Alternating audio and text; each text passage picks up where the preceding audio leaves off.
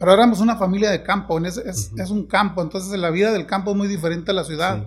Los trabajos que nosotros realizábamos eran trabajos un poquito más rudos, un poquito que, que, te, que me formaron un carácter que me sirvió en el futuro a mí. O sea, me fueron formando, me fueron formando y sin saberlo, inconscientemente yo estaba desarrollando ciertas habilidades o ciertas fortalezas que ya cuando estuve en el mundo laboral, para mí fueron muy importantes y fueron decisivas. Y yo lo sabía porque cuando llegué ya al mundo laboral, ya después de estudiar, me daba cuenta de que muchas cosas que para unas personas eran difíciles, para mí eran muy fáciles. ¿Por qué? Porque yo ya las había hecho antes. Entonces, ese carácter que, se me, que, que me fui formando yo solo por las situaciones, que no es que sean malas, simplemente eran un poco diferentes, eh, me ayudaron mucho, me ayudaron muchísimo.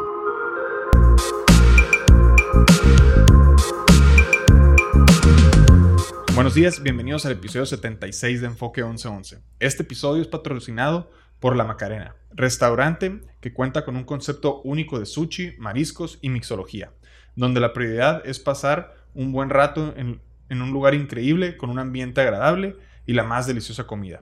Su establecimiento, su establecimiento, se diseñó arquitectónicamente para tu diversión y cuenta con varias sorpresas muy interesantes. De hecho, aquí estamos en el salón privado, el cual entras por una puerta secreta. Para ver sus horarios, poder reservar y conocer más de este increíble lugar, síguelos en su cuenta de Instagram, lamacarena.restaurante. Bueno, él es Alex. Él es Rungo. Y con nosotros hoy está Nacho Burgos. Él es director general de la planta de Constellation Brands en Ciudad Obregón, Sonora. Empresa de producción y comercialización de cerveza. Es empresa líder en producción y comercialización de cerveza en Estados Unidos. De hecho, la empresa entra dentro del Fortune 500 la lista de las 500 empresas más rentables de los Estados Unidos. Manejan marcas como Modelo, Corona, Pacífico, Victoria, entre otras. Eso hablando solo de cervezas. Nacho ha sido director general de la cervecería de Ciudad Obregón desde que fue adquirida eh, por Constellation Brands en 2017, a partir del 2017. Actualmente, con más de 1.200 empleados a su cargo y con un proyecto que inició en ese año, en 2017, para crecer a más del doble de su capacidad actual, bueno, su capacidad de ese momento de producción. La gente que conoce a Nacho lo describe como trabajador, inteligente, accesible, con don de gente y preocupado por su comunidad. Bueno, pues muy contentos de tenerte aquí con nosotros. Al contrario, muy contento de poder estar aquí con ustedes compartiendo y, la verdad que gracias por invitarme y espero poder aportarles un poquito en su, en su proyecto. Estamos seguros. Estoy seguro que sí, va a salir una entrevista muy padre. Una vez más, Nacho, un placer tenerte aquí con nosotros. Pues mira, estoy seguro que muchísimas personas de las que nos están escuchando se van a sentir muy identificados con tu recorrido. Entonces me gustaría empezar por desde cómo llegas tú por primera vez a Ciudad Obregón, dónde creciste. Muy bien, muchas gracias. Mira, eh, yo soy originario de Mochis, de un pueblo de cerca de Mochis. Juan José Río se llama el pueblo. Ah, órale. Sí. 15 minutos de Mochis. A 15 minutos rumbo, rumbo al, sur, a, a, Culiacán, así es. ¿Y cómo fue mi historia? Fíjate, es, es, interesante porque, porque tiene un grado de, para mí, como, como magia. ¿Por qué? Yo allá estudié la primaria, estudié la secundaria, estudié la prepa y en la prepa decidí estudiar la carrera de ingeniero industrial. ¿Por qué? Porque tenía un vecino que era ingeniero industrial, le ayudaba con sus tareas y, me sentí identificado. Y pasó algo muy interesante, te digo magia porque eh, iba terminando la prepa en el 86. Eh, se me pasaron los exámenes de admisión del tecnológico de Mochis, que era donde yo quería estudiar. Okay. Y, gracias a que me encontré un maestro que, le platiqué lo que me había pasado, que me dormí y no, no hice, no hice mi, mi, inscripción y mi examen en el tecnológico, que era lo que yo quería estudiar, y que en ese momento ya me estaba orientando por ingeniería civil. ¿Por qué? Porque ahí sí me daban oportunidades y tiempos. Y este maestro me agarró y me ayudó a entrar al tecnológico. Y gracias a eso, pues estudié la carrera que yo quería. Entonces, eso, eso me encanta y me encanta platicarlo porque es una coincidencia muy importante. Y ya en el tecnológico pasó algo también igual. Ya estaba por terminar el 91 cuando andaba buscando dónde hacer prácticas. Andábamos, en, andábamos caminando por los pasillos y uno de mis compañeros conocía a una persona que estaba aquí en la cervecería y coincidió que llegó al tecnológico, estuvieron platicando y dijo, bueno, ¿por qué no se van a hacer la práctica a cervecería Muelo Noroeste? Mm. Entonces, de los que íbamos, a mí fue el que me interesó y de esa manera llegué aquí a Obregón. O sea, me vine a hacer la práctica profesional en cervecería modelo del noroeste de aquel tiempo. Estamos hablando del 91. Órale. Y hice mis prácticas y me quedé trabajando. ¿Y Desde, cu- ¿Cuántos años tenías ahí? ahí tenía 23 años. Ok. 23 años. Bueno, hay, varias cosillas que me llaman mucho la atención de esa historia que acabas de platicar. Uno, me interesa mucho saber con qué valores creciste, pues siendo que eres de Juan José Ríos, es, es un pueblo chiquito, cerca de Mochis. ¿Con qué valores creces y cómo te desenvuelves? ¿Cómo fue tu vida? Así? Fíjate, yo en mi, lógicamente tuve los mejores papás del mundo. Mi mamá la mejor, mi papá la mejor. Y, y siempre estuvo rodeado de afecto, de cariño. Tengo tres hermanos, entonces siempre fuimos una familia muy unida. Pero éramos una familia de campo, ese- es, Ujú. es un campo, entonces la vida del campo es muy diferente a la ciudad. Sí. Los trabajos que nosotros realizábamos eran trabajos un poquito más rudos, un poquito que, que, te- que me formaron un carácter que me sirvió en el futuro a mí. O sea, Órale. me fueron formando, me fueron formando y sin saberlo, inconscientemente yo estaba desarrollando ciertas habilidades o ciertas fortalezas que ya cuando estuve en el mundo laboral para mí fueron muy importantes y fueron decisivas. Excelente, o sea, esas dificultades te fueron haciendo que estuvieras preparado en el momento de la necesidad. Moldeando. Exactamente. Inconscientemente lo Ujú. estaba adquiriendo y yo lo sabía porque cuando llegué ya al mundo laboral, ya después de estudiar, me daba cuenta de que muchas cosas que para unas personas eran difíciles, para mí eran muy fáciles. ¿Por qué? Sí. Porque yo ya las había hecho antes. Entonces, Sí. ese carácter que, se me, que, que me fui formando yo solo por las situaciones, que no es que sean malas, simplemente eran un poco diferentes, eh, me ayudaron mucho, me ayudaron muchísimo.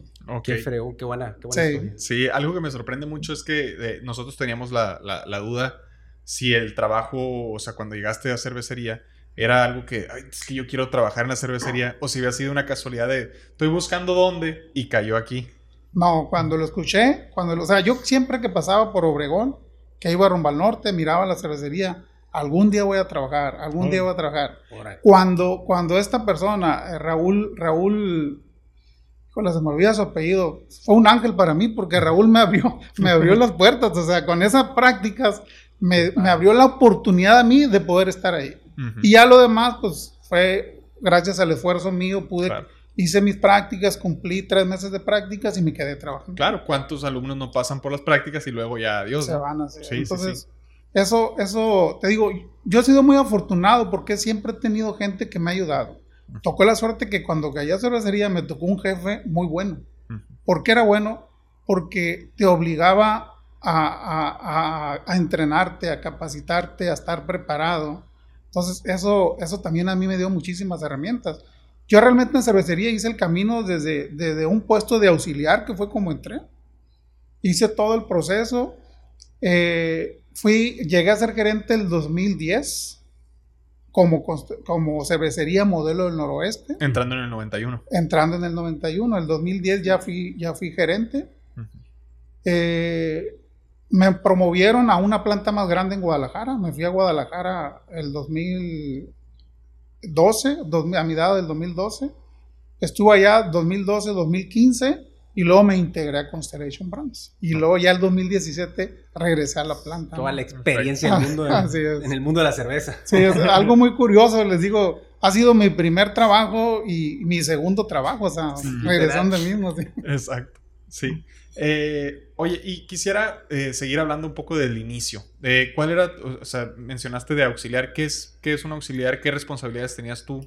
El- un, un auxiliar es, es que tiene, eh, eh, un auxiliar tiene actividades así muy básicas como de algunas determinaciones de características de la cerveza, eh, eh, algunas condiciones de proceso, checar condiciones de proceso para que, un, para que un supervisor tome decisiones con esa información. Entonces yo tenía una persona a la cual yo le, yo le, Reportaba. yo le reportaba que era el supervisor de calidad. Ok, Sí. perfecto.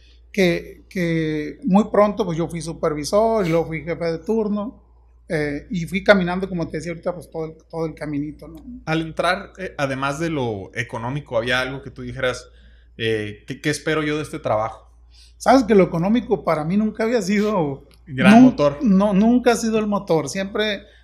Todos, todos trabajamos por dinero, ¿no? Claro. Pero yo sabía que yo, yo tenía muy claro que, que el dinero es una consecuencia o el tener un buen sueldo es una consecuencia. Entonces yo siempre aspiré a ser mejor en mi trabajo. O sea, hacer mejor en mi trabajo, dar, dar el mejor esfuerzo, dar... Eh, yo, soy, yo estoy muy, muy enfocado o siempre, siempre había sido muy enfocado a resultados. Últimamente con Constellation Brands ha habido un giro. Seguimos siendo enfocados en resultados, pero considerando otras cosas. Entonces, yo siempre he logrado lo que, lo que me propongo. O sea, me, me, ponía metas, las alcanzaba. Me ponía, normalmente me pongo una meta la logro, pero no es hasta aquí llegué, sino que abro, abro, abro una brecha en esa meta y la sigo y seguimos mejorando y seguimos mejorando. Cuando esa meta ya no se puede hacer más, entonces dejo esa meta y agarro otra. Hmm. ¿Sí? Sí, siento que muchas veces empezamos desde el hecho de ponernos las metas correctas, ¿no? El hecho de sí ponerte las metas, como que muchos vivimos en un, en un, pues, pues dándole y a ver qué onda, pero sin ese, esa, pues, esa flecha que de verdad te dice hacia dónde quieres ir. Yo eso lo manejo como un sueño. Yo, tenido, yo tengo, siempre he tenido sueños. Yo siempre tengo un sueño. Para ese sueño lo que hago es lo divido en muchos en muchas pequeñas metas y esas metas pues lo, eh, busco busco lograrlas y, pero siempre nunca perdiendo el rumbo de ese sueño que yo tengo. Ahí me llama mucho la atención también esa parte que estás platicando, porque no nomás es tener una flecha, ¿no? O sea, no nomás es tener ese norte que te dice hacia dónde vas, que es ese sueño o ese objetivo, sino que aparte tú lo agarras y lo desglosas, como que haz de cuenta el maratón lo desglosas en cada kilómetro, ¿no? En cada kilómetro. Este, ¿Cuál es la importancia de hacer eso si quisieras platicar en tu experiencia a la audiencia? Porque lo he visto que, que que pues lo explican en de muchas formas, eso de ponerte metas pequeñas. Sí, el, la gran importancia para mí de ponerte metas pequeñas y alcanzables es la motivación. Mm. Tú tienes un sueño, entonces si ese sueño eh, tú, no lo, tú no haces una buena, una buena planeación de cómo lo vas a lograr, puede haber desánimo en medio y ese desánimo puede hacer que... Que, que deserte, que, que no logres el objetivo. Entonces, por eso precisamente trato de ir poniendo metas alcanzables que a mí, aparte del resultado, me motiva a seguir. ¿Por qué? Porque cada vez me voy acercando más a lo que yo quiero, ¿no? ¿Sí? Pues sí, qué, interesante, porque como dices, eh, al tú estarte enfocando en ti, o sea, cuando entraste a trabajar, tú te enfocabas en ti y en agregar valor y en mejorar. No era tu foco, pues, tanto el dinero, ni a lo mejor el puesto específico, sino el, cómo yo mejoro, cómo sigo creciendo, cómo aprendo, cómo agrego algo, ¿no? Y me imagino que eso es lo que te permitió, mencionas ahorita que te convertiste en jefe de envasado o algo así. Sí. ¿Qué significa ese siguiente puesto y, qué tan tarde, o sea, qué tanto tiempo tardó en llegar? ¿Cómo fue ese primer brinco, pues? Fíjate que esa es una excelente pregunta, porque sí, sí, sí hubo algo ahí. Por ejemplo, yo estuve en calidad por cerca de ocho años cerca de ocho años. En, sus, en, sus, en ese tiempo era auxiliar, supervisor, jefe de turno. Eran tres posiciones. Yo tardé ocho años en esas tres posiciones. Entonces, eh, a los ocho años, pues yo ya también quería, o sea, yo ya sentía que estaba listo para un nuevo reto. Eh, muchas veces lo que uno quiere no es lo que uno sucede. Pero yo siempre he pensado de que hablamos de suerte. Muchos dicen existe o no existe. Pero la suerte yo la divido en dos partes, ¿no? la oportunidad y la preparación. Entonces, eh, si habláramos de suerte, yo me preparé para estar listo para cuando existiera una oportunidad. Mm. ¿sí? Entonces, eso lo hice en esos ocho años. Y ahí llegó la primera oportunidad. Después de los ocho años, hubo una oportunidad como subjefe de envasado, que era una posición más arriba. ¿Por qué era más importante para mí esa posición? Porque ahí significaba trabajar con gente, o sea, ya tener un equipo grande, gente a mi cargo. Hasta todo lo que era calidad, sí, dependía de mí el supervisor, dos, tres gentes, ¿no? Ya en esa posición ya me iba a encargar de gente, ya, ya éramos un departamento de 600 gentes. no, pues, sí. Muchísima gente, no nomás. Así es. Entonces siempre me ha gustado trabajar con gente a mí porque creo que creo que es lo que es lo que nos motiva a todo, yo creo que a todo mundo, ¿no? Sí.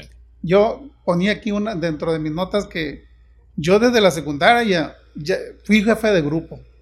Fui jefe de grupo. Siempre, siempre fue así como muy inquieto. Siempre me gustaba andar metido en problemas, andar, andar viendo.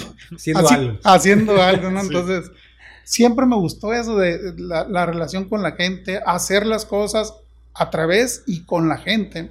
Entonces, esa posición a mí me daba esa posibilidad de, de, de hacer cosas muy, muy relevantes ya con un grupo de gentes de ese tamaño. Pues ahorita que estás tocando ese tema, me gustaría preguntarte, ¿cómo, su, o sea, es una pregunta medio compleja, pues a ver qué me puedes contestar, pero ¿cómo supiste tú que estabas listo para ser líder? Porque es una cosa es trabajar y cumplir con tu puesto y otra cosa es decir, oye, ahora de mí dependen 600 gentes. Sí. ¿Cómo sabes que estás listo?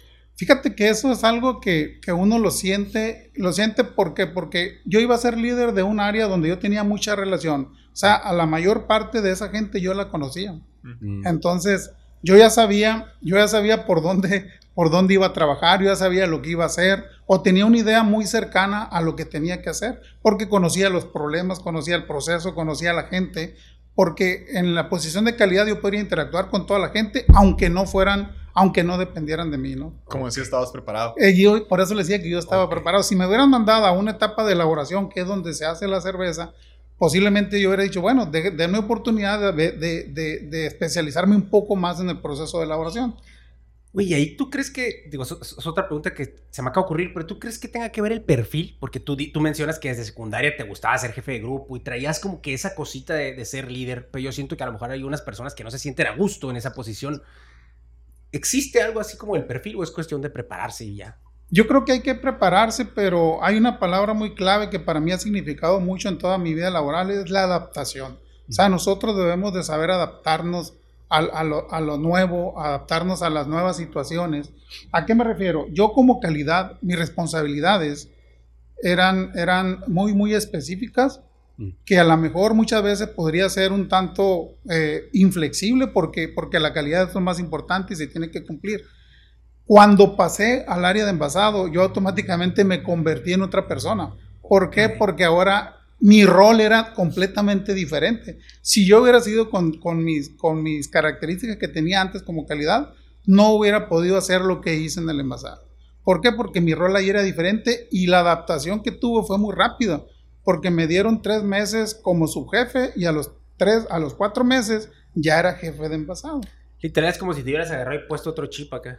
Me he dado cuenta que me, quité uno y me puse el otro. Sí, qué padre. Pero, pero sin, sin, o sea, la parte de calidad también fue algo muy valioso para mí porque me formó también otras, otros criterios que me ayudaron a tener muchos éxitos en el futuro. O sea, no tanto, no tanto el estar haciendo una determinación o algo, sino que me fueron formando un criterio para yo poder tomar decisiones en el futuro de una manera segura, sin afectar la calidad, sin, entonces, realmente por eso le digo que he sido muy afortunado, porque la vida me ha ido poniendo en, posiciones donde, donde en cada, donde yo estoy, absorbo algo que me sirve en mi siguiente etapa. Pero siento que eso también depende mucho de uno, pues, de, de, de en el momento que estoy aquí, aprovechar esta etapa en a ver qué puedo aprender y de verdad quedarme con ese conocimiento, ser como una esponja y no nomás estar pasando por el camino, ¿me explico? Así es.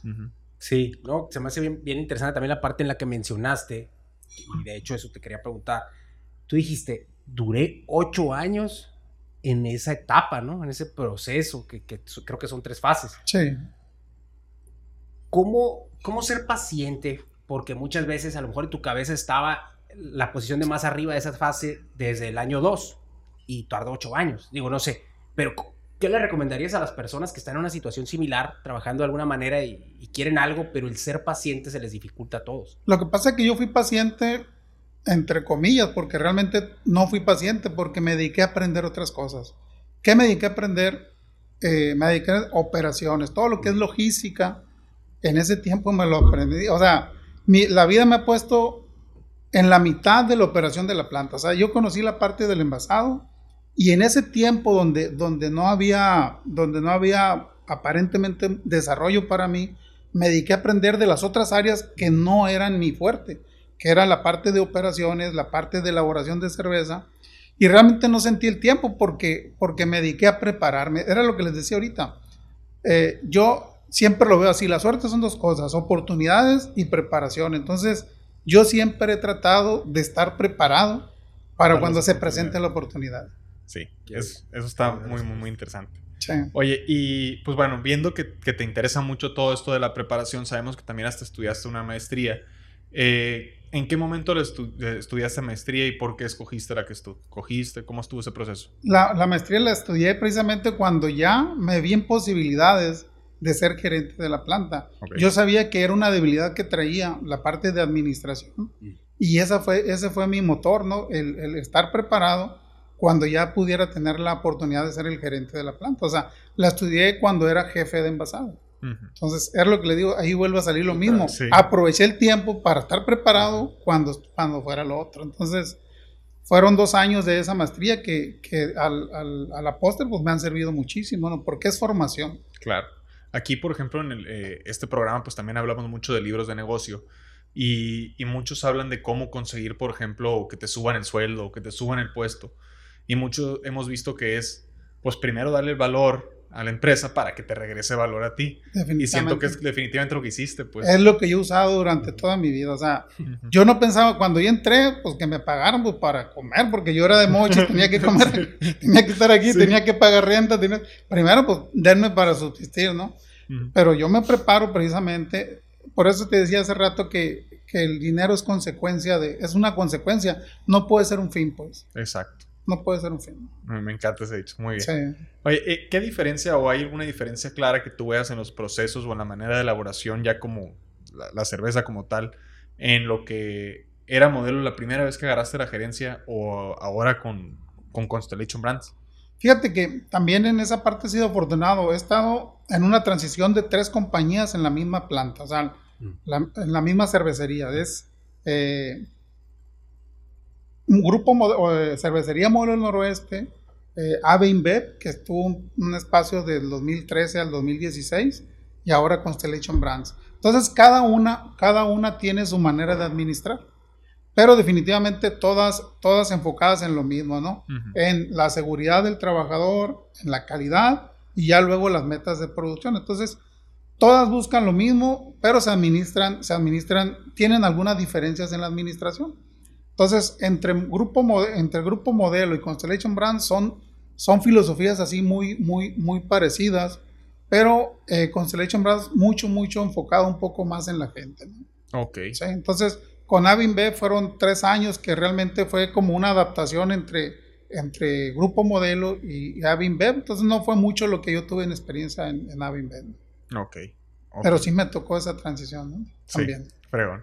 A grandes rasgos, ¿qué, qué es el día a día? ¿Cómo elaboran la cerveza? ¿O ¿Qué es lo que hacen en, en Mira, nosotros transformamos, transformamos granos, o sea, la cerveza es natural, es natural, transformamos granos, es cebada, eh, que tiene un proceso de malteo, le llamamos. O sea, la cebada recibe ese proceso y la convertimos en malta. Nosotros la cerveza la hacemos con malta y, otros, y otras cosas.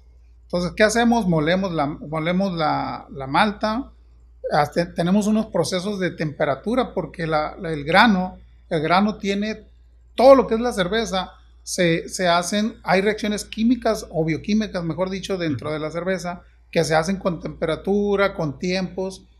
Todo eso lo hacemos para producir un líquido que se llama mosto.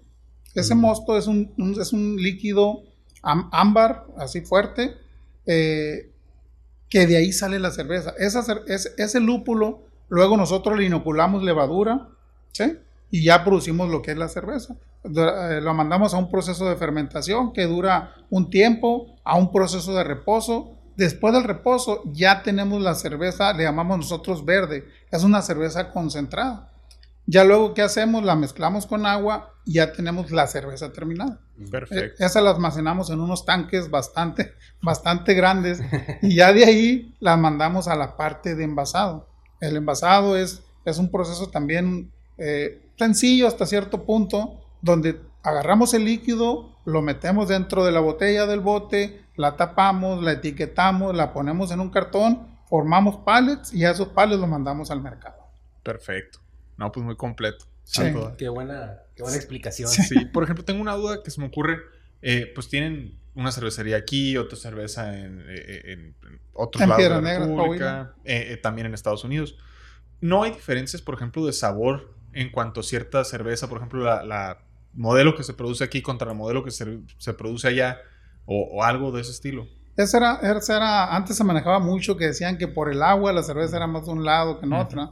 La realidad es que nosotros tenemos especificaciones para producir, una- tenemos perfiles de una cerveza y nosotros tenemos procesos que ajustamos de tal manera de que cualquier cervecería produzca esta misma, la misma, la misma calidad. ¿Qué hacemos? Algunas metemos tratamientos de aguas diferentes que a otros, pero siempre como producto final es el mismo perfil, es el mismo perfil. Perfecto. Ok, muy bien. Este, otra pregunta que, que yo creo que está muy interesante es que de repente nos platicabas ahorita que te conviertes en director ya de la planta. Todavía era modelo, ¿no? Eh, sí, todavía era modelo. Ok, cuando te conviertes en director ya de la planta, aún siendo modelo, si pudieras definirlo con una palabra, que yo creo que ya nos lo contestaste, pero a ver qué dices ahora, es ¿qué fue lo que te llevó ahí? O sea, en, eso, en ese tiempo, en esos años que estuviste ahí, ¿qué te llevó a ser el director de, de la planta? ¿Qué me llevó como motivación? O... No, o como resultado. ¿Qué es lo que te hizo estar ahí? O sea, ¿qué hiciste bien? Ahí, ahí fue, fue, otro proceso. A mí me tocó cuando, cuando pasé al envasado que les comenté, hubo un cambio en la administración. Entonces me tocó una persona con la cual hicimos trabajos muy buenos, extraordinarios. O sea, ¿por qué? Porque él traía sus planes, él traía su sueño, yo traía mis planes. De alguna manera hicieron, hicieron sentido los dos, hicimos un, clic. Hicieron clic. Y, y, eso, los, eh, esta planta, quiero decirles que siempre ha sido una planta reconocida como muy eficiente, o sea, como grupo modelo, ahora como Constellation Brands, y todo ha sido gracias a su gente. O sea, nosotros tenemos gente extraordinaria. O sea, para mí no fue difícil porque realmente lo único que hicimos fue darle las herramientas a la gente, decirle lo que había que hacer, lógicamente escucharlos a ellos, porque no solo es decirlo, sino que hay que escucharlos a ellos. Y ya con todos esos ingredientes hemos logrado resultados extraordinarios. O sea, te estoy hablando de hace, desde el 2010 hasta ahorita. O sea, nosotros cada mes con mes eh, nuestro equipo es reconocido por los resultados que tenemos aquí. O sea, nosotros tenemos resultados que pueden competir a nivel mundial. A nivel mundial. qué, bueno y, qué padre que nos platicas todo eso de la eficiencia productiva que tienen ustedes ahí. Eh, también otra cosa que yo creo que le está llamando mucho la atención a la audiencia, yo me imagino que todos tienen la misma duda que yo en este momento, que es, ¿qué se siente pasar de ser practicante en una empresa a llegar a pues algunos años después a dirigirla? Excelente pregunta. Pero sabes que cuando lo vive uno, o sea, de cuenta que fueron se fueron dando las etapas y en alguna ocasión me puse a pensar, ah, caray, pues sí. Cuando, ¿Cómo llegué aquí? Sí, y, de hecho nosotros tenemos un programa, tenemos un programa donde recibimos practicantes y yo, ahí fue donde les digo que lo analicé de esa manera. Le digo, yo entré a trabajar, entré aquí a esta planta siendo practicantes, así como son ustedes. Y la verdad que, que, siento, pues, mucho orgullo, ¿no? Mucho orgullo, pero, pero mucho más bien satisfacción. Satisfacción porque, porque, o sea, es mi historia pero es una, escrita, es una historia escrita no solo por mí, sino por un equipo de gente muy competitiva, o sea, muy competitiva. O sea, yo, yo tuve la gran fortuna de trabajar con gente excelente, o sea, excelente, o sea, reconocida. Y saber hacer equipo. Y saber, y saber hacer equipo, así es. Y sobre todo, una empresa como Constellation Brands, que, que, lo digo yo, yo creo que lo decimos los 1200 que somos, es una empresa excelente donde, donde donde apoyamos a la gente para que dé lo mejor de sí, le, le, damos las herramientas, le damos el campo de acción para que la gente pueda, pueda desarrollarse y que, y que todos juntos tengamos estos resultados que estamos teniendo. Es que qué fregón, qué fregón ahorita viéndolo desde afuera, nosotros, eh, todo el desarrollo de la historia que nos acabas de platicar, de cómo, cómo, cómo fue pues ese proceso, ¿no? Y otra duda sería para mí, porque siento que a lo mejor estuvo difícil, a lo mejor y nada que ver, porque tú dices que trabajaste con gente extraordinaria, pero muchas veces cuando uno crece con otras personas que están compitiendo por los mismos puestos, yo no sé si fue difícil el hecho de liderar a gente que antes era, pues, no sé, tu compañero en otro tipo de trabajo. Sabes que lo yo lo veo un poquito diferente porque no competimos. Realmente yo, mi, mi rol como líder, mm. mi rol como líder es hacer que la gente crezca. Si la gente crece, yo crezco. Mm. Entonces, más que ver como una competencia, al contrario, yo quiero que ellos sean mejores, porque si ellos son mejores, yo voy a ser mejor. ¿Sí? Entonces, eh, la empresa me ha ayudado mucho a eso y, eso ha hecho que mi camino sea un poco más fácil. Por eso les decía ahorita, damos las condiciones para que la gente se desarrolle, que la gente participa. Entonces, toda la gente que quiera participar, bienvenida. Yo ahorita estoy trabajando con jóvenes. ¿A qué le hablo jóvenes? Son gente que tiene dos, tres años son dos grupos, uno que tiene dos, tres años, otro que tienen siete, ocho, nueve años, porque me interesa mucho, me interesa mucho, yo tengo 55 años, tengo 30 años en la cervecería, yo sé muchas cosas, pero creo que la gente joven sabe muchas cosas que nosotros nos van a servir mucho. Y yo tengo, yo sé cosas que ellos también les van a servir mucho. Que, que parece sinergia, ¿no? Sí, así es.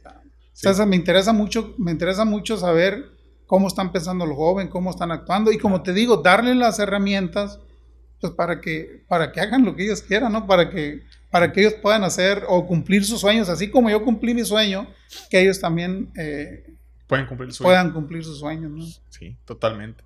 Y es bueno vivir en un mundo donde sabemos apreciar las ideas de todos los demás. Sí. O sea, creo que eso fortalece la empresa como tal en, todos los aspectos.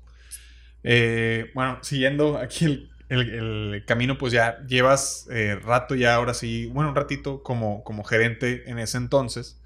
Y ahora, pues, como dices, te fuiste a, Guadalajara.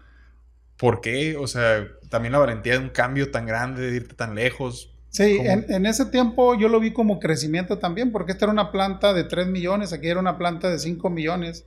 Y aparte, fue porque la persona este que les comenté que, que, nos fuimos juntos trabajando, él fue el que me pidió que me fuera para allá. Entonces, ok. O sea, él me pidió para seguir trabajando con él y, y pues me fui. Me llevé a toda mi familia. De hecho, mi familia allá vive. O sea, dos de mis hijas viven en Guadalajara. Ahí ya me quisieron venir. sí, Al pueblo. Sí, entonces, esa, esa fue la razón que, que el ingeniero me, me pidió que si podía irme para allá. Y yo me fui con gusto, ¿no? ¿Por qué? Porque yo lo vi como una promoción una planta de tres y medio a una planta de cinco, pues es un crecimiento. ¿no? ¿Y, era un puesto igual, la gerencia? Era la gerencia. La, gerencia la, misma gerencia de una planta más grande. ¿no? Ok, ok. Muy bien. ¿Y qué te pasó por la cabeza al ver la oportunidad? Me imagino que sí, pues crecimiento, pero ¿dudaste un poquito? ¿Dijiste, no, hombre, si es ¿Sabes, que ¿Sabes que eso es algo que tengo yo? Yo no dudo. O sea, yo, yo, o sea, a mí me dijeron, sale, me voy. O sea, lógicamente primero es hablar con la familia y a ellos les encantó porque era irse a una ciudad, una bonita ciudad, ¿no? Sí. La verdad, Guadalajara sí es una ciudad que ofrece mucho. Así es, entonces, no, yo normalmente soy una persona que para ese tipo de cosas no, no batallo para decidirme. Yo creo que es otra característica que tengo, tomo decisiones, o sea, depende del tipo de decisión, porque hay decisiones que hay que tomar con un poco más de información. Eh, en este caso, pues era nada más consultar con mi familia, ver cómo lo, cómo lo miraban ellos. Yo definitivamente dije que sí desde el principio. Nada más había que consultarlo con mi familia. Ellos me apoyaron y, y, nos fuimos. Y adelante. Sí. Excelente. Eh, ¿Hubo, implicó alguna especie de reto para ti profesional el, el, estar ahora en una planta nueva con gente nueva donde a lo mejor ya no conocías a todo mundo? Eh, ¿Tuviste alguna especie de reto que superar al, al tener ahora que dirigir una planta más grande o algo así? Yo creo que, yo, yo, yo creo que sí. Eh, cuando, cuando, cuando llegamos, eh, cuando llegué el 2017 no era una planta más grande, eh, no era una cervecería más grande, era de, de, la misma capacidad. Pero yo sabía que esta cervecería iba a crecer. Entonces, pero yo era un sueño que yo tenía desde antes, porque como grupo modelo el 2019 ya venía una ampliación para esta cervecería. Entonces ahora cuando llegué pues ya mi, el sueño que yo antes había tenido, que no, era que no fue posible hacerlo por distintas cosas, ahora ya, yo sabía que a vuelta de dos, tres años ya lo iba, ya, ya lo iba a tener. Entonces, yo acepté ese reto porque al contrario, me, me, gusta, me gusta todo eso. ¿Por qué? Porque antes teníamos 600 gentes, hoy tenemos 1200 gentes. ¿Qué significa 1200 gentes? Significa 1200 familias, significa mucho progreso para la gente, mucho progreso para la comunidad. O sea, si la planta, si la cervecería crece, pues también crece la comunidad, ¿no? Totalmente. Entonces, ese para, esos son de los retos buenos para mí, Son de los retos buenos. ¿Por qué? Porque, porque es, es, significa mucho beneficio para todos. De hecho, pues ya te fuiste a Guadalajara, tuviste esos retos personales y profesionales, y después de ahí, pues para terminar tu historia, para a donde llegaste ahorita, eh, ¿cómo te vuelves a involucrar en Constellation? ¿Cómo fue ese proceso de regresar y ahora estar en Constellation? Eh, durante el, como grupo modelo, pues como gerente conocía a mucha gente mm. y, y, en la, la, cervecería de Nava había gente que me conocía. Entonces cuando supieron que estaba afuera, pues ellos me invitaron a participar. Realmente tuve estuve un mes fuera, que lo tomé como vacaciones y luego ya entré a trabajar otra vez. ¿no? Aquí ya de regreso. Sí, pero anduve haciendo otras cosas. Estuve en, estuve en, un puesto que le llamaron Administración de Proyectos. Estuve trabajando en la, en la, en la cervecera de, de, Coahuila y luego estuve trabajando en el diseño de la planta de Mexicali, una, una en la cervecería de Mexicali, perdón. Y ya en ese lapso de tiempo fue cuando iniciaron, cuando salió la idea de comprar esta cervecería. Okay. Me invitaron a mí a hacer, un, a hacer el proceso de due diligence donde veníamos a ver cómo estaba la cervecera. Y pues ya desde ahí yo supe, bueno, probablemente me manden otra vez para acá, ¿no? Sí, creo que fue un, como la magia de la que hablabas ahorita. Tú hiciste prácticamente carrera, pues aquí en Ciudad Obregón, en esa cervecería, y luego ya vas a otro lado, aprendes de otras cosas, abres tu panorama, abres tu visión, abres tu mente, una, una cervecería más grande. Y llego con, llego con una empresa mucho más sólida, mucho más entonces, es lo que les digo, o sea, soy afortunado. Sí, literal. Sí. Y, y, pues, ¿estuviste involucrado en la decisión de comprar aquí o ellos compraron y luego te mandaron o cómo fue? En la parte técnica, en la decisión técnica, nada más. La decisión la toman a otros niveles mucho más altos, ¿no? Pero sí nosotros vinimos a ver la cervecera, en qué condiciones estaba, si había algún riesgo. Sí. Realmente cuando vimos la cervecera no nos gustó porque estaba, físicamente no estaba en buenas condiciones, pero vimos que yo ya lo sabía, vimos gente muy valiosa ahí, o sea, entonces realmente la decisión no me consta porque yo no estuve en la mesa donde se decidió, pero mucho fue la gente, el equipo de trabajo que había en esta planta era, o sea, era algo por lo que merecía hacer eso, y, lo, y la empresa lo hizo, y, continuamente nos lo dicen, o sea, la mejor decisión fue haber comprado Órale. ¿Y cómo vives tú el proceso otra vez de regresar? Realmente fue, eh, fue sencillo para mí porque aun cuando, cuando había estado unos cuatro años, cinco años fuera de aquí, eh, había mucha gente que me conocía, el equipo, el equipo de liderazgo, el principal, era más o menos el mismo. Entonces, es, es, sencillo en el sentido de que únicamente era enfocarnos en lo que teníamos que hacer. No, no fue difícil, no tuve que buscar una adaptación, no, no tuve que buscar nada. Entonces fue llegar, ponernos de acuerdo con mi equipo y empezar a empujar. Perfecto. y al comprar Constellation Brands, de volada tú fuiste el candidato directo. Sí, no hubo, no hubo, no hubo. Un gerente intermedio. No. No. Ok. Ya llegué directito. Ok, pues mira, con ese, obviamente eso lo sabemos porque estamos aquí en Obregón, pero junto con ese proyecto de, de compra que viene Constellation Brands, esa mega empresa, corporación eh, estadounidense, pues junto con ese, con ese proyecto de compra viene un proyecto de crecimiento pues adjunto, ¿no? Que ese proyecto de crecimiento pues trae otras cosas, eh, que busca otras cosas, pues aparte de seguir produciendo, pues es crecer toda una planta que ya está en funcionamiento.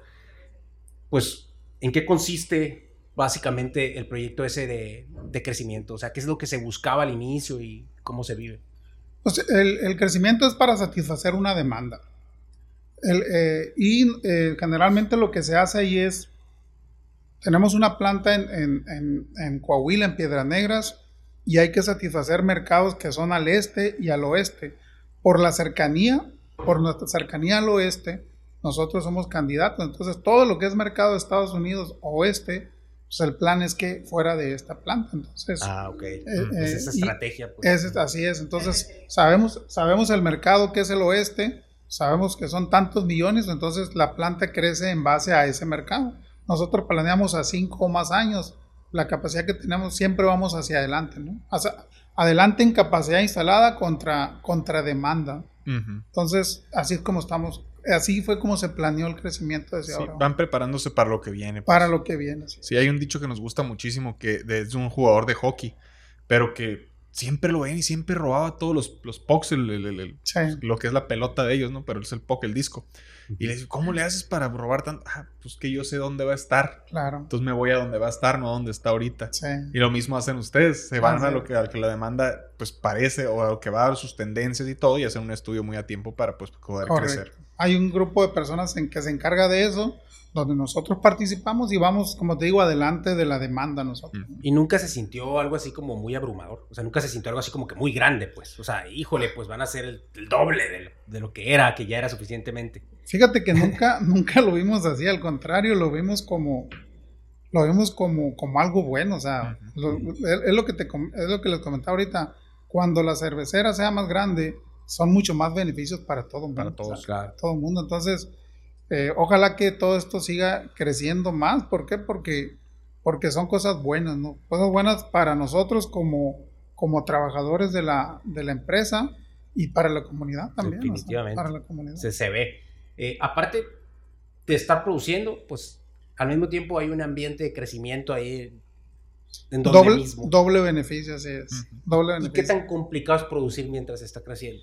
Eh, ¿Implica retos? O? implica retos, pero te- estamos preparados. Hay, unas, Pues hay, hay un enlace entre la, la operación y el, y el proyecto de ampliación. Hay unas gentes que se dedican a hacer ese enlace entre las dos áreas Mm. para mitigar esos, esos riesgos que pudiera haber o para mejorar la comunicación, pero sí, sí implica un, riesgo, un reto, perdón. Claro. Un reto. Sí, eso va a ser un reto muy, muy interesante y es. cada quien quiere jalar para su lado. Y- así es. Sí. Y, y aquí lo importante es cómo mantener unidas las dos áreas y, y- que todo salga como debe de ser, ¿no? Sí, en fin de cuentas buscan el bien, los, los dos A ver. buscan lo mismo. Igual te lo digo, no, no todo es perfecto, ¿no? Pero al final Claro. de cuentas, como, como resultado global, pues realmente no hemos tenido ninguna, ninguna, ningún problema.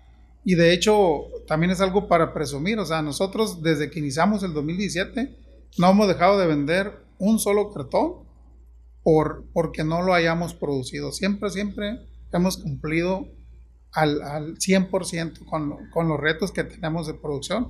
Y eso, como les digo, es, es resultado de la gente que tenemos. O sea, a mí me gusta mucho presumir a la gente porque es algo que se tiene que presumir. Tenemos Claro que sí. gente muy, muy capacitada, muy Claro bien sí. entrenada, muy comprometida con nosotros también. Entonces, es fácil, es fácil, es fácil trabajar de- con, con ese, con esas, con todo eso que hemos logrado, que hemos logrado construir en base a gente, en base a equipos, es fácil. Sí, hacen el trabajo de uno más fácil. Así es. Un buen equipo, Así claro que es. sí. Oye, eh, una pregunta ya más dirigida, pues, pues hacia, hacia Constellation Brands como tal, la cervecería aquí en Ciudad Obregón. ¿Qué cervezas producen aquí localmente? Producimos, eh, como, te, como te decía al inicio, producimos Corona en, en todos sus cupos, porque hay bote, hay botella de diferentes tamaños de botella, y, y Pacífico. Ok. y Pacífico. Y recientemente estamos, también Constellation Brand tiene un área de innovación donde se están produciendo cervezas saborizadas, nosotros le llamamos cheladas. Nosotros eh, estamos iniciando el año pasado y estamos eh, ya produciendo estas cervezas. Es, Aquí. Es cerveza, cerveza modelo y corona, pero con sabores. Por ejemplo, Órale. recientemente hicimos mango, eh, chelada mango, chelada piña, muy ricas, ¿no? Sí. Pero Hubiera estado bien traer aquí unas poquitas. Desgraciadamente, para allá iba, desgraciadamente toda nuestra producción es hacia Estados Unidos. o sea, Ah, ok. sí, no, entonces no podemos. Sí, Ya, ya, será el ya será su momento. Sí. Muy bien. Dentro del plan de crecimiento, ¿hay plan de agarrar nuevos eh, eh, productos o crecer en, en la producción de los mismos? O- Nuestro portafolio abarca muchas más cervezas de las que nosotros hacemos. Claro. O sea, pero son estrategias de mercado de ir creciendo de acuerdo a lo que, a lo que, bueno, los expertos en mercadotecnia, los expertos en venta nos van diciendo. Sí. Pero nuestro portafolio es mucho más amplio que lo que nosotros hacemos. No, Por ejemplo, la Victoria nosotros no la hacemos aquí. Ujú. nosotros pudiéramos producir Victoria. Hay otras marcas que también pudiéramos producir todavía aquí, pero eso va a ir, eso lo va a ir dando la demanda. ¿no? Claro. Muy bien. ¿Y a ti personalmente cuál es la que te gusta tomar? A mí me encanta la modelo especial. Ah, ok. La modelo especial. Fácilmente contestaste. Sí, Esa sí la tenía preparada. sí. ¿Cuáles serán los principales retos de dirigir una empresa como esta? Creo que ret- es reto y oportunidad. O sea, todas las generaciones, el, la, la cervecería, lo que es cervece- el proceso cervecero se ha mantenido como muy, como muy, con muy poco, con muy pocos cambios. Todos estos cambios que estamos haciendo de chelas y todo eso, creo que la gente joven va a cambiar mucho, va a cambiar mucho el tema del, el tema de la cerveza. ¿Por qué? Porque lo estamos viendo en las tendencias del mercado. Ujú. Entonces, creo que el, el poder, el poder captar todo ese talento, sí, creo que ese va a ser el gran reto para poder estar de acuerdo a conforme vayan creciendo los mercados, a las innovaciones que tengamos que hacer. Porque lo tradicional lo hacemos excelente, la prueba está la cerveza que estamos haciendo ahorita. pero lo que el éxito que tenemos, como dice el dicho, no el éxito que tenemos ahorita no nos garantiza el de mañana. Tenemos que ir viendo las tendencias y lógicamente vamos a depender mucho de la gente joven. Por eso le decía que me interesa a mí trabajar con los jóvenes porque ellos son los que van a ir definiendo las, el, rumbo de, de, lo que es la cervecería. Y me imagino que a lo mejor también puede ser difícil el, el, el ir detectando ese nuevo rumbo, el, ir detectando las tendencias nuevas y lo que sigue cuando traen un barco pues, de 1.200 empleados. Ah, o sea, es, ¿cómo, es manejar tanta gente? Eh, pues tenemos una estructura, tenemos una estructura para manejarlo. Y, yo creo que la, la, clave del éxito ha sido el entrenamiento, la formación de nuestra gente. Estamos buscando que, que nuestra gente sea, sea, pueda trabajar sin necesidad de, de una, de, un, de una supervisión. Eh, estamos enfocando mucho que nuestros líderes, por ejemplo, yo como gerente, hay muchas decisiones en las cuales yo ya no, yo ya no participo, porque ya le tocan a un gerente, ya le tocan a un a un team leader. Entonces, esas decisiones poco a poco las vamos dejando por dos sentidos. Una, para que nuestra gente sea más eh, autosuficiente. autosuficiente. Y la otra, para que ellos se vayan formando, porque ellos son los que van a dirigir esta empresa en el futuro. Totalmente. Qué buena respuesta, pues sí, en pocas palabras, con la correcta estructura, ¿no? hay una estructura para eso. Hay una parte cultural que estamos trabajando muy, fuerte, estamos trabajando muy fuerte que Estábamos trabajando con cinco pilares y que va mucho ligado a lo que les comentaba ahorita, que va a sufrir un cambio recientemente, pero estamos trabajando mucho en la parte cultural, precisamente para, para, para meter temas como diversidad e inclusión, en la cuales estamos en pañales ahorita. Estamos trabajando, pero estamos en pañales. Eh, de tal suerte de que esa cultura, esa cultura que viene desde, desde nuestros líderes hasta, hasta abajo, permee y que, y que todo esto sea mucho más sencillo y, que la gente se sienta más a gusto trabajando con nosotros. Muy bien, ahorita, ahorita estás platicando de, pues de cómo están ustedes impactando a la comunidad y es verdad, de cómo les preocupa a la comunidad o, les interesa, por decirlo de alguna manera, el apoyar, el, hacer las cosas de la manera correcta. De hecho, eso se ve desde, desde que tienen ciertos, eh, no sé cómo se llama, pero relación con las universidades, desde que tienen como iniciativas de proveedores locales, desde que están, pues se nota literal nomás de ver Obregón, que tiene mucho que ver en el impacto y en el crecimiento que hay en la ciudad. Mi pregunta sería, ¿cómo lograr esa correcta fusión entre una empresa tan grande con la comunidad en la que está? Hay mucha gente, hay mucha gente que está involucrada en esto. No es un trabajo de una sola persona. Hay muchas áreas que están involucradas. Nosotros, nosotros como, como administradores de la, de la cervecería, tratamos precisamente de cuando podamos tener proveedores locales. Pero así como nosotros hay un comité, hay un comité de, de comunicación, hay, hay, un área de comunicación, perdón, hay un área de ESG que va muy relacionada a la sustentabilidad, que están buscando, eh, no que sea cada quien por su lado, pero cada área tiene un objetivo muy, muy específico y ataca a diferentes necesidades de la comunidad que nos dan esa, esa interrelación, que nos dan esa unión con la, con la comunidad. Entonces nosotros aportamos nuestro granito de arena, el área de comunicación, el, el, el de ahí, pero todos bajo una misma bajo una misma directriz. O sea, todos están buscando el mismo norte y cada quien con su expertise apoya y ah, empuja su eh, parte. En su parte, sí. Excelente. Así es. Sí, y pues sabemos que tienen becas y que han ayudado hasta con calles. ¿Qué, qué, son algunas de las cosas así más eh, más directas en las que siguen. Sí, tenemos varios, varios, varios iniciativas, por varias iniciativas y, es, y esto de las becas es un programa que a mí me, me encanta porque esto de, la, esto de las becas son 500 becas que repartimos año con año a, a estudiantes de, de, nivel preparatoria y, y, ya profesional y en carreras que son afines a nuestro a nuestro giro, a nuestro giro. Y, estas becas vienen acompañadas de otras iniciativas, que estas iniciativas eh, eh, van orientadas a, entrenamientos a maestros, entrenamientos a... el, mismo, el mismo alumno tiene otros roles aparte de recibir su beca, que este me encanta. Eh, nosotros, dentro, después de que ellos terminan su proceso, ellos van a la planta, bueno, se seleccionan algunos, no van todos como practicantes, que es donde le digo que una vez le dije, yo estaba igual que ustedes, o sea, ellos van como practicantes a aprender, ya vieron la parte académica, van a ver la parte práctica con nosotros y, y de este, algunos ya están trabajando con nosotros, algunos de ellos cumplen su programa y se van a, a, donde ellos interesan, pero algunos se han quedado con nosotros trabajando. Sí, y la Entonces, verdad, eh, bueno, perdón, eh, este programa del, el, le llamamos el valor de educar, ¿no? Tiene, tiene estos cuatro, estas cuatro áreas que les comento que, que, que es un conjunto de actividades que, que, arropamos a, a, los estudiantes para, para ayudarles a, a, incluso hay uno, el último que estamos buscando, es trazar, trazar el camino que ellos van a seguir. ¿no? no, está buenísimo y la verdad que sí, el hecho de que ayuden de esa manera a la comunidad, pues tanto Claro, hay un beneficio, claro que es para ustedes, que es que puedan tener gente capacitada que luego llega a ser puestos hasta muy importantes. Como dijiste, tú eras un practicante como los que están llegando hoy. Pero por otro lado, también si se van por otro a, otro lado otras empresas, pues igual es ayuda, igual es, es, ayudar a la gente, es crecimiento, a lo mejor uno nunca sabe, pero no, muchas veces la ayuda no es para que llegue de vuelta, nomás por poner el granito de arena que ayuda y que esa persona esté agradecida y quiera ayudar a más gente, a lo mejor y eso es lo que hace que de verdad valga la pena todo, todo ese esfuerzo.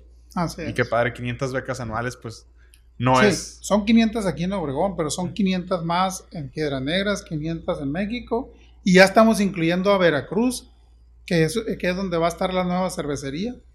Entonces ya, ya, aun cuando no está la cervecería, este programa ya se, el programa de valor de educar, ya se implementó en Veracruz. Ya, ya, empezaron con eso en Veracruz. Qué bien. Oye, si nos pudieras compartir eh, un consejo que le dieras a alguien que va empezando su camino laboral. Va empezando en una empresa, que se ve que la empresa tiene un potencial de crecimiento para el personal también muy interesante, pero apenas va empezando. ¿Qué podríamos? Bueno, nosotros en la empresa, ¿qué es lo que buscamos? Necesitamos, eh, yo siempre les he dicho, nada está escrito en piedra, o sea, todo, todo, lo que, todo lo que tenemos en la empresa es perfectible. Entonces necesitamos gente que nos ayude, que nos ayude a, a continuar con el desarrollo de la empresa y a su vez con su desarrollo. ¿Cómo lo va a lograr? Generalmente esto se va a lograr con no solo hacer lo que muchas veces los puestos están, están limitados a una, a una descripción de puestos. Entonces normalmente lo que, lo, que, lo que yo le recomendaría es que hay muchas cosas que hacer en la empresa no solo tu puesto. Nosotros tenemos gente que participa en, diferentes actividades. Aparentemente es trabajo adicional, pero quiero que lo vean, mejor dicho, les recomiendo que lo vean como una inversión. O sea, el participar en cosas diferentes, a, en actividades diferentes, lo único que van a lograr es formarse más a ellos. Entonces, ¿qué tienen que tener? La parte de adaptación es muy, muy importante, porque el camino el camino, aunque hay muchas oportunidades, muchas veces es un poquito lento, entonces hay que, hay que tener, hay que saberse adaptar, eh, pero sobre todo eh, el ingrediente de innovación. Nosotros queremos mucha gente que venga a innovar, que venga a mejorar, o sea, porque lo que hacemos lo hacemos muy bien, pero no quiere decir que sea lo mejor, ¿no? Entonces, cuanto más tú te metas a la parte de innovación, innovación en producto, innovación en procesos, innovación en lo que sea. Entonces, la empresa requiere mucho, requiere mucho esa parte. Gente que participe, no, que no se conforme con participar con su, con su descripción de puestos, sino que hay un campo muy grande para participar en la empresa. como, como que una cosa es cumplir y otra cosa es realmente querer hacer más, o sea, querer aportar, ¿no? Entonces, si, si se fijan, o sea, lo que nos platicabas desde que tú empezaste, te enfocaste en eso cómo aporto yo más valor? Pues aquí a la empresa, a mi puesto, a mi departamento, a mi jefe, etcétera. Y poco a poco te fuiste, tú fuiste el principal beneficiado, porque aparte que estabas aportando, te estabas nutriendo a ti mismo de otras áreas de otra manera de crecer, de entender otras mentalidades, de saber cómo funcionaban otros departamentos, etcétera, etcétera. Y eso te dio las capacidades de estar donde estás ahorita. Entonces, se me hace increíble y qué buen consejo el que, que se les está dando aquí a los morros. Y, y, sobre todo que hay, hay una parte, un componente tecnológico que ahorita los egresados están mucho mejor que cuando nosotros salimos. Cuando nosotros salimos no había computadoras todavía. Entonces ahorita hay, hay, la parte tecnológica es muy importante. Entonces la gente la trae, la trae como formación entonces hay que explotar eso, ¿no? Entonces las empresas están abiertas a, que nosotros como, como, como trabajadores podamos eh, implementar todo lo que se pueda. O sea, participar un poquito más. Sí. También nosotros, eh, en uno de los libros que, que checamos, eh, hay una herramienta que se llama creo, Talent Stacking. Y es el hecho de que, por ejemplo, un amigo puede ser muy bueno para, eh, no sé, cierto proceso, matemáticas, por así decirlo. Pero vamos a decir que funciona y ayuda en esa parte eh, ahí en la empresa. Y de la nada se involucra y ahora sabe un poquito de, de lo que se trata el envasado. Y luego se involucra un poquito y sabe de lo que trata pues obviamente esa persona que no nomás sabe de una, sino sabe de dos o de tres cosas, pues obviamente va a brillar ante el resto y obviamente es como sube. y es lo que hablas de, involucrarse y de sacar la innovación, de, tener ese, ese, don creativo de poder fijarte en las diferentes cosas que hay. Sí, y, cuando hablo de innovación es, pensar fuera de la caja, pues muchas veces estamos pensando, pensando en lo que ya está. O sea, salte de la caja, salte, de, salte del confort, o sea, explora, explora cosas nuevas, haz cosas nuevas, propon cosas nuevas. Eso, eso es muy importante, porque, porque la gente que tiene un poco más antigüedad es un poquito más en ese sentido, ¿no? Que están... Más Batallan con el cambio. Exactamente, batallan con el cambio. Cuando tú estás, piensas fuera de la caja, actúas fuera de la caja, o sea, puedes descubrir muchísimas cosas que están ahí, pero que hace falta alguien que las vaya y las... Y las, las... Se me hace súper padre que lo ven. O sea, qué, padre que lo estás platicando ahorita porque una empresa como esta, que tiene tantos años, eh, es tan grande y sabe hacer las cosas tan bien, podría estar pensando, ya sé cómo se hace. en vez de estar pensando, ¿cómo pienso diferente para hacer esto mejor? no importa que de repente vea que eso no funcionó, hay que volverlo a hacer, hay que hacer cosas bien, pues. pero traer nuevas ideas. Ahora te digo que me interesa mucho conocer cómo piensan los jóvenes, cómo actúan los jóvenes, porque ellos son los que nos van a proveer las nuevas ideas, traen, la, traen una formación completamente diferente que seguramente trae muchos beneficios a la empresa. Hay que, hay que explotar esos beneficios. Totalmente. Y sí, y a veces, muchas veces cuando uno trata de innovar, pues se equivoca o, no agarra, no sé, a lo mejor a lo correcto. O, o digo, es una combinación de experiencia y tratar cosas nuevas, obviamente. Eh, pero quería ver a lo mejor algo que te haya pasado a ti, alguna falla, error o cosa que no salió como tú lo esperabas, pero que al final agradeces o al final te hizo crecer en alguna parte. Sí, eso, eso o sea, me han fallado muchísimas cosas, o sea, eso, eso es indudable. Pero creo que lo valioso o, la aportación que yo he hecho es que pues, yo no me rindo, le decía que yo no me rindo, o sea, me hacer algo mal y, lo, enfoco por el lado, bueno, ¿qué me enseñó esto de, esto que, salió mal? O sea, ¿qué, por, qué, ¿por qué me salió mal? ¿Cuáles son las lecciones aprendidas? Y, ahí voy otra vez hasta, hasta, que, hasta que logro el objetivo, ¿no? Sí, como dicen, ¿no? Siempre que, quieres hacer algo, es como que lo hago, veo que salió mal, lo mejoro, lo vuelvo a hacer. Veo que salió mal, lo mejor. así es la vida. así es la vida. Trato de equivocarme lo menos que puedo, ¿no? Trato porque todo es todo parte de un buen análisis, de, un, de, una, buena, de una buena planeación. O sea, haces un análisis, haces un plan, una buena planeación y una buena ejecución y seguramente te van a salir bien las cosas. Si no te salen, si no te salen tan bien como tú lo planeaste, bueno, ahora recapitula y ve qué fue lo que sucedió. Entonces, ¿qué aprendiste de ese proceso? Para que no lo veas del todo mal, sino que también tiene algo que te está aportando para que no te vuelvas a equivocar, ¿no? Claro. Excelente. Pues mira, está increíble tu recorrido, ¿no? Desde de donde vienes hasta el cómo llegaste aquí, la carrera profesional que has hecho a través de, todos estos años, tanto aquí como allá, con diferentes puestos, etcétera. Se me hace increíble todo eso. Y me llega ahí una pregunta un poquito más filosófica que, me llama la atención. ¿Cuál es tu perspectiva? ¿Qué es, qué es, qué consideras tú que haya sido lo más difícil que hayas tenido que pasar para llegar a donde estás? para lograr lo que has logrado? Fíjate que como todo ser humano, eh, lo más difícil que ha pasado han sido experiencias que no tienen que ver con mi trabajo, pero que me han afectado. Uno pues fue cuando se murió mi madre el 2006, entonces a eso me tumbó, me tumbó. Claro. Y volví a tener otro golpe muy fuerte el 2018 que falleció mi esposa y igual me tumbó mucho. Pero pero es la parte que, me ha hecho muy fuerte a mí, que, que dado cuenta que es una etapa donde se me ponen difíciles las cosas, pero busco cómo, salir de ella lo más pronto posible. Creo que eso ha sido lo más difícil. En, la, parte, en la parte laboral creo que, que no ha sido nada extraordinario. Lo he batallado como batalla, como batalla cualquier persona. pero, pero siempre, siempre el, el, esfuerzo, que es parte que por alguna razón yo lo traigo, siempre, siempre ha sido mi fuerte el esforzarme por lograr las cosas, o me ha salido adelante, ¿no? Entonces, en la parte laboral no ha habido nada así que, que haya sido un... Específico. así que esto me afectó. Más bien han sido temas emocionales relacionados con, con, temas personales. Y, y esos temas personales que obviamente fueron eh, dificilísimos, no sé si tengas algún consejo para alguna persona que tenga algún tema dificilísimo en su vida. Yo creo que lo que me ayudó a mí es, es hablarlo, hablarlo. Entonces, mi, la parte más difícil para mí fue cuando me callé y que, y que yo solo trataba de salir de ese problema cuando, cuando hay gente que te puede ayudar. Entonces, es, cuando, tú tienes, cuando tú tienes un problema, siempre hay alguien que te, siempre hay alguien que te pueda ayudar.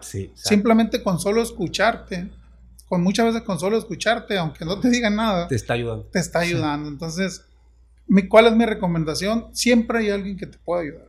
Siempre hay alguien. Entonces, acércate a esas personas y seguramente vas a, vas a salir adelante.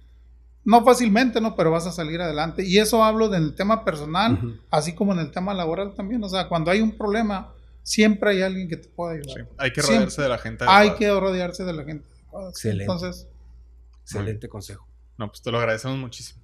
Bueno, pues llegamos a esta parte nueva de nuestro programa donde eh, nosotros invitamos al público a hacerte preguntas y ya, eh, ya nos pasaron algunas, escogimos algunas de ellas, a los que no siguen nos mandando, a lo mejor la que sigue los escogemos.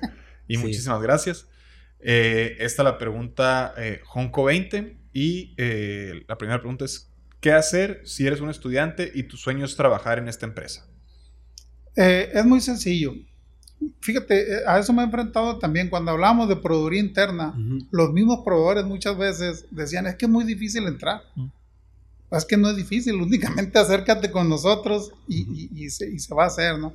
Entonces, en el caso de, de, la gente que busca un empleo, de, las, de los chavos que, que buscan un empleo, acérquense a nosotros. O sea, eh, ahorita Hubo un proceso del 2018 al 2021 donde contratamos mucha gente. Fue donde crecimos de 450 a 1100. Ya ahorita las contrataciones son, son más pocas. Pero es muy sencillo. O sea, nosotros lo único que evaluamos es que la gente quiera trabajar con nosotros y que, y que ni siquiera, ni siquiera es una, una, algo, un dato así muy duro el que tú sepas. O sea, porque nosotros los enseñamos ahí. Lo que nosotros queremos que, es que traigas ganas de, de trabajar, que traigas ganas de empujar, o sea, ganas de mejorar. Actitud, actitud, así es. ¿Por qué? Porque es muy difícil que en alguna escuela te enseñen a, hacer cerveza.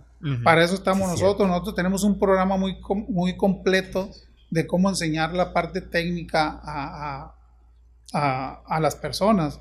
Entonces, lo que nosotros queremos es gente con actitud que tenga un perfil, desde luego, ¿no? depende del puesto, pero mucho, mucho es la actitud. Qué interesante se me hace, pero es verdad que a veces eso es lo más importante. O sea, literal, el cómo es esa persona y qué trae sobre la mesa, cómo es, trae a veces más importante que incluso su, su título, su, experiencia. ¿no? Entonces, eh, regresando a la pregunta, si eres un estudiante que tu sueño es trabajar en la empresa, pues demuestra ese sueño. ¿no? Demuestra ese sueño y esfuérzate por él. Era lo que les digo. O sea, ¿cómo? Yo creo que yo, como muchas personas, hemos logrado algo porque nos esforzamos. ¿verdad? tienes un sueño, esfuérzate por él. O sea, no puedes lograr un sueño sin esfuerzo. Ah, es qué buen, qué buen comentario. La siguiente pregunta te la hace eh, Martín Mendoza. Dice, ¿cuántos litros producen actualmente y si tienen pensado seguir creciendo? Eh, nosotros nos medimos en hectolitros, la planta ahorita está trabajando en 8.5 millones. ¿eh? Y es la información que tenemos hasta ahorita, el crecimiento que tenemos hasta ahorita. ¿Eso se produce cada cuánto, por ejemplo? Por año. Por año. Por año. Digo, como no conozco esa medida, pues me imagino que es mucho. un, hectolitro, un hectolitro son, son eh, 100 litros de 100 litros. 100 litros. 8.5 millones hay que multiplicarlo por 100. O sea, bastante chévere. Bueno, la siguiente pregunta la hace Sergio Olea y dice, ¿cuál es la estrategia que tienen para traer al recurso humano adecuado? Tenemos un grupo, un grupo de atracción de talento, que, que es un grupo especializado de gentes. Antes eh, eh, la, parte de, la parte de reclutamiento la hacía RH. Nosotros tenemos un área muy específica de atracción de talento donde, donde su especialidad es eso, ¿no? O sea, ellos buscan nosotros eh, las posiciones las publicamos internamente y externamente también. O sea, nosotros queremos que nuestra gente crezca también. Cuando hay posibilidades de crecer con gente interna, crecemos con gente interna. Cuando, cuando hay que traer gente de fuera, traemos gente de fuera. Pero hay un área de atracción de talento que ellos tienen diferentes assessments, diferentes eh, eh, herramientas para detectar eh, que el perfil que nosotros requeremos, que la gente lo esté cumpliendo. No sé si con eso conteste la pregunta. Pues yo creo que sí. sí. Eh, ahora Jesús Ruiz pregunta, ¿qué carreras o habilidades tienen más futuro para tu industria? Eh, mira, nosotros por nuestro proceso, nuestro proceso es, es este, hay mucha parte de ingeniería industrial, hay parte de ingeniería química, ingeniería bioquímica, pero también hay administración de empresas, contabilidad. Desde luego que las posiciones en, las áreas administrativas son mucho menores que en las áreas técnicas.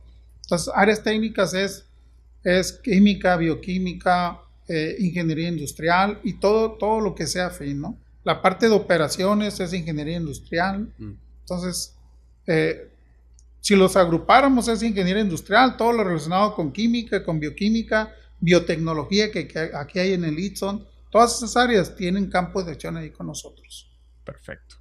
Muy bueno. Y, ahora una nueva implementación de nuestro programa es que nosotros le hicimos una pregunta al invitado anterior para que se le haga al invitado, invitado que sigue. Rodolfo Landeros, nuestro último entrevistado, comentarista y analista de Fox Sports y Fox Deportes en Estados Unidos, te pregunta, ¿cuál es tu definición de éxito? Bueno, yo creo que todos tenemos nuestra definición de éxito. La, mía es, es estar contento, estar feliz. O sea, donde yo me sienta feliz, eh, para mí es que he logrado el éxito. ¿sí? Y esto va, el, ¿qué, es, ¿qué es estar feliz? Estar feliz en todos los sentidos, en lo personal, porque muchas veces yo puedo lograr mis metas, mis metas laborales, pero hay una, hay una, hay una grieta con, con, mi, con, mi, con mi parte personal, con mi familia. Entonces yo trato de juntar las dos cosas en una y verlas como un todo. Y, y, mi bienestar debe ser en los dos sentidos, ¿no? Claro. En mi parte laboral pero definitivamente en mi parte de, mi familia, de mis amigos, debe haber un equilibrio y que las metas en ambos sentidos se, se, estén dando. ¿no? Y, yo pienso que el éxito no es, no es una meta, es un camino. O sea, el éxito, ah, como les decía hace rato, yo lo voy viviendo, lo voy viviendo en metas a corto plazo, a mediano plazo. Eh, porque si tú lo ves como un, si tú lo ves como un destino, pues yo creo que nunca estarías feliz, nunca serías contento, porque siempre vas a estar preocupado por algo. que quieres llegar cuando, cuando lo que estás viviendo tienes que disfrutarlo, tienes que, tienes que, te tiene que estar sirviendo lo que tú estás viviendo en el día, ¿no? Me hace muy buena la respuesta. Sí, muchas gracias. Muchas gracias a todos los, nuestra comunidad de 11, eh, a Rodolfo por, por, esa buena pregunta y también a ti por esa respuesta. Eh, bueno. bueno, aquí nomás quisiera hacerte una preguntita, pues muy X, así más normalita, que sería, ¿qué te gusta hacer fuera del trabajo? ¿Cómo, ¿Cómo, es? ¿Qué hobbies tienes? ¿Cómo es Nacho Burgos fuera de la cerveza? muy buena pregunta. Me, gusta mucho, bueno, le doy, le doy a la bicicleta, aunque tengo, tengo, tengo ahorita, tengo algunos, algunos meses que no le he dado me caí ahí, ya me dio un poquito de miedo, ¿no? no, son buenos los fregados. ¿De montaña o de...? de montaña, sí. Pues, sí, es lo que les digo, es, el aprendizaje. no porque me caí, ya no, ya no he continuado, ¿no? Sino por, por, otras, por otras situaciones, ¿no? Pero me gustan mucho las actividades al aire, al aire libre. Eh, me gusta leer, me gusta leer. Eh, me gusta mucho el billar. Me gusta mucho jugar al billar, no sé por qué. Eh, pero me gusta mucho el billar. Me gusta mucho el café con mis hijos, eh, tengo conmigo vive un hijo, cuando voy a Guadalajara aprovecho mucho para, para salir con ellos a, comer, a un café, salir a algún lugar. Eh, todo lo que es al aire libre me gusta mucho. Entonces, más o menos eso, eso es, eso es, eso es mi hobby, tomarme un buen café, eh, como te digo, leer. Cuando me junto con mis hijos jugamos a, los, a los naipes, también me gusta mucho jugar algunos juegos. Entonces, disfruto mucho estar con la familia, disfruto mucho las actividades al aire libre. Excelente. Bueno, pues yo creo que aquí llegamos a la última parte de nuestro programa, donde yo le hago una última pregunta a nuestros invitados. Y dice así, Para nosotros, del 1 al 10, es todo eso como habilidades, aprendizaje, ganas, inteligencia, disciplina, etc. Todas esas características que si las pones todas sobre la mesa, pues máximo sacas un 10. Sin embargo, creemos que en todos nosotros hay algo que nosotros podemos ir desarrollando y que si lo usamos bien, nos puede llevar al 11. Para ti, Nacho Burgos, ¿qué es eso que te lleva a ser una persona de 11? La disciplina. La disciplina. Soy una persona muy disciplinada disciplinada no en el sentido de, ser así cuadrado, sino que lo que me propongo lo hago y, siempre, siempre, siempre me enfoco en el resultado, o sea, en lograr el resultado. Eh, lo veo como un camino, sé que puedo tener tropiezos, pero si me caigo, me levanto y continúo. Entonces, creo que eso es lo que me ha funcionado, me ha funcionado y, y pues hasta, hasta donde he llegado, ¿no? Y eso me funciona en mi parte laboral y en mi parte personal también. Entonces, los tropiezos están, pero Nacho Burgos siempre se levanta, siempre se levanta.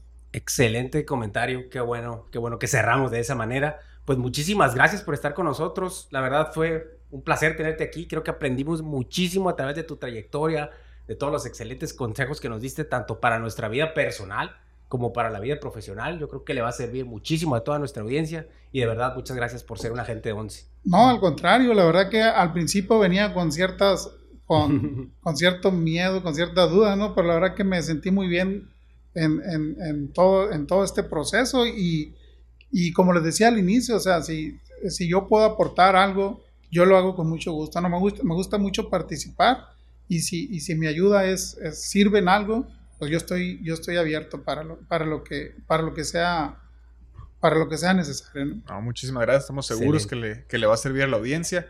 Eh, por última cosa, aquí, ¿dónde puede ir el público a contactarte? Eh, mi correo es Ignacio, eh, así como, como mi nombre es Ignacio.burgos arroba cbrands, o sea, como marcas en inglés, cbrands.com. Perfecto, aquí lo vamos a poner abajo para que ya esté. Ahí me pueden contactar. Muy bien, pues los invitamos a seguir la trayectoria de Constellation Brands, conseguir la, trayectoria de Nacho Burgos, seguir al enfoque 1111. Eh, suscríbanse al canal de YouTube, con eso nos ayudan muchísimo. Sí, gente, no, perdón, pero gente, suscríbanse por favor al canal de nosotros para seguirles trayendo gente como Nacho Burgos, increíbles, increíbles personalidades que nos van a servir tanto a nosotros como a ustedes para seguir aprendiendo y creciendo en nuestras vidas. Así que no les cuesta nada picarle al botón de subscribe ahí en YouTube. Sale, muchas gracias. Vean más capítulos de Enfoque Nos vemos.